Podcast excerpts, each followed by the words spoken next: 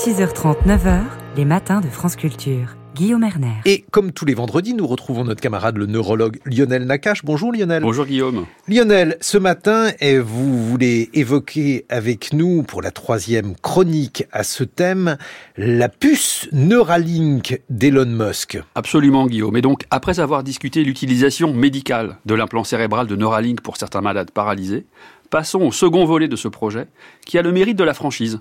Sur le site neuralink.com, Elon Musk n'y va pas par quatre chemins. Notre mission, créer une interface cerveau-machine généralisée pour redonner de l'autonomie à ceux qui ont aujourd'hui des besoins médicaux non satisfaits, il parle donc des malades. Et maintenant je bascule en version originale, Unlock Human Potential Tomorrow.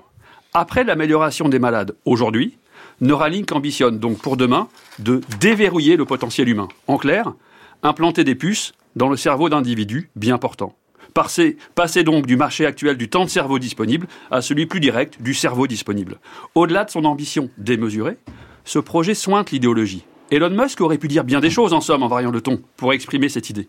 Augmenter le potentiel humain, l'amplifier, l'étendre, l'augmenter, le démultiplier, etc. Mais non, son choix s'est porté sur un autre verbe, unlock, déverrouiller. Retirer un verrou équivaut à une libération, à la possibilité d'être enfin vraiment soi-même. Pour Musk, ce n'est pas uniquement l'individu paralysé qui est verrouillé dans son corps, mais c'est la condition humaine dans son ensemble qui serait verrouillée, bien portant compris. Voilà qui fait penser à la version extrême d'une paralysie qui porte le nom de locked-in syndrome, le syndrome de verrouillage interne, rendu familière en France par exemple par le scaphandre et le papillon de Dominique Bobby. Pour Elon Musk, nous sommes tous verrouillés. Mettons de côté cette idéologie douteuse et soumettons maintenant Neuralink aux questions qui ont structuré mes deux chroniques précédentes. Alors, première question, la performance d'une telle puce relève-t-elle du fantasme ou de la réalité? Alors Guillaume, la possibilité de décoder des intentions motrices à partir de l'activité cérébrale permet de court-circuiter nos réponses musculaires et donc d'aller plus vite et de réduire la fatigue et l'imprécision inhérents au déplacement de notre corps. Un tel outil ouvrirait évidemment une large gamme de possibilités qui pourraient être mises à profit dans nos interactions avec des écrans, des claviers virtuels, des véhicules ou d'autres dispositifs connectés sans oublier que ces interfaces peuvent être utilisées afin de décoder d'autres contenus mentaux que nos seules intentions motrices. Bref, on ne parle pas ici d'avions renifleurs, de machines à fabriquer des diamants, lisez les pastilles de Proust, ou d'autres escroqueries. Les interfaces cerveau-machine sont fondées sur une technologie sérieuse. Deuxième question alors, l'implantation de la puce offre-t-elle un rapport bénéfice-risque raisonnable? C'est évidemment ici que le bas blesse, enfin qu'il blesse surtout Neuralink. L'implantation chirurgicale, même robotisée, d'un implant cérébral expose à de nombreux risques et de complications potentielles. À mon avis, seules des technologies non invasives seront capables de disposer d'un rapport bénéfice-risque favorable. Certaines sont d'ailleurs en cours de développement. Et rappelons pour ceux que cela effraierait que notre espèce a déjà connu une révolution technologique culturelle non invasive disruptive, l'invention de l'écriture il y a 6000 ans, première prothèse cérébrale symbolique.